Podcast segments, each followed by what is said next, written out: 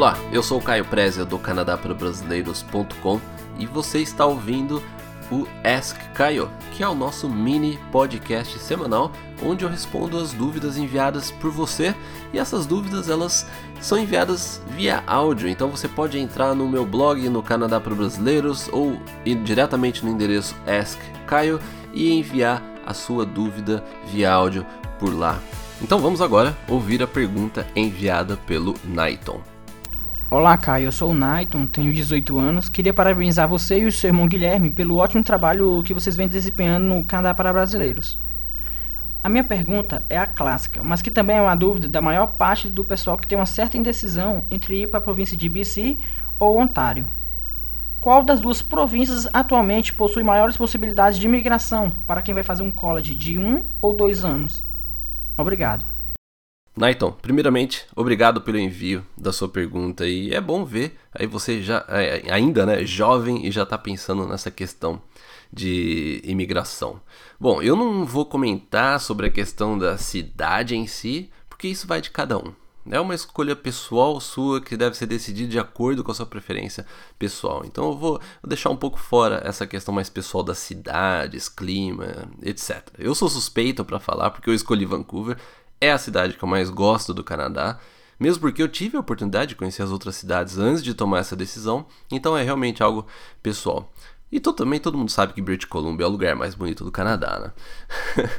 Bom, mas você fez uma pergunta específica sobre fazer college e depois imigrar. A questão é que falta algo na sua pergunta.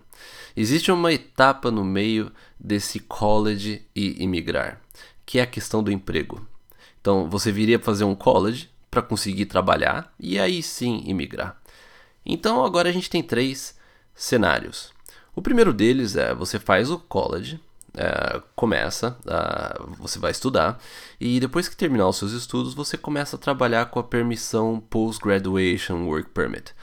Que é, e para você obter essa, essa permissão você precisa estudar em um college público. Eu já comentei bastante sobre esse assunto em episódios anteriores, então não vou ficar me estendendo muito aqui. Então, depois que você trabalhar por 12 meses, você pode dar entrada no processo do Canadian Experience.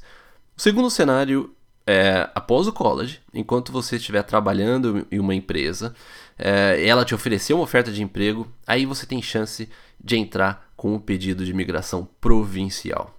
E o terceiro cenário seria algo que poderia ir em paralelo a esses anteriores, que seria você aplicar para o Express Entry, que vai começar em 2015. Então ele, esse plano ele funciona, esse cenário, né, ele funcionaria mais como um plano de backup. Agora fica a sua pergunta: qual província? Bom, eu posso te dar uma resposta mais técnica e uma resposta, uma opinião pessoal minha, que na verdade é a que eu que eu, que eu prefiro. Mas vamos então a que, primeiro a questão, a resposta técnica. É, como você não disse qual é a área que você vai estudar, você teria, ver, você teria que ver qual província essa área é mais forte. Se for para a parte de tecnologia, turismo, artes, eu diria que é, BC, né, British Columbia, é a melhor opção. Se for algo relacionado na área de marketing, negócios, comércio, comércio exterior, eu diria que talvez a melhor opção é, fosse Ontário. Se for uma área mais técnica, profissões regulamentadas, parte de engenharia química, de petróleo, engenharia mecânica, Alberta seria a melhor opção. E também tem a questão dos processos provinciais. Eu acredito que hoje em dia o processo provincial de Ontário ele é um pouco mais complicado do que BC e Alberta. Então é importante que se faça esse tipo de pesquisa quando você tá, quando você estiver fazendo o seu planejamento. Agora, eu vou dar a minha resposta pessoal. E a resposta é: tanto faz. eu acredito é, que essa pesquisa que eu mencionei acima, né, agora há pouco, ela tem um peso aí de 10 a 20% no resultado final das coisas. Os outros 80% caem nas suas costas.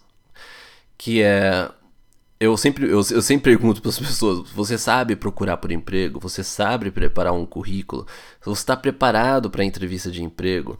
Você tem um inglês bom? Você deu o melhor é o seu melhor para você aprender inglês, você começou a estudar inglês ainda quando estava no Brasil, para quando você terminar o college, quando você estiver estudando no college e o seu inglês ele tá excelente, você evitou contato com o brasileiro quando você estava no college. Você fez network com empresas e também profissionais dessa área enquanto você estava estudando. É, você, você tentou fazer um estágio, mesmo que não seja pago, nas principais empresas desse ramo quando você estava no college. É, você também conversou com professores do college para eles te darem uma orientação de mercado ou de repente você pegar uns contatos. Porque a maioria dos estudantes tem uma atitude não proativa. É aquela coisa muito quadrada de que agora eu estou estudando, então eu vou estudar, e aí termino o curso e começa a preparar o currículo, na maioria das vezes da forma errada. É, a pessoa não faz network e fica aguardando o e-mail de uma empresa até chamar para entrevista. Então, essas pessoas deixam de fazer tudo aquilo que eu citei aí, é, agora há pouco. Então, Naito, respondendo a sua pergunta, se preocupe em ser fazer o melhor desses 80 90% que as suas chances serão ótimas em qualquer província. Então, Naito, eu espero que eu tenha respondido sua, essa sua dúvida e também de como você mesmo disse de muitas outras pessoas.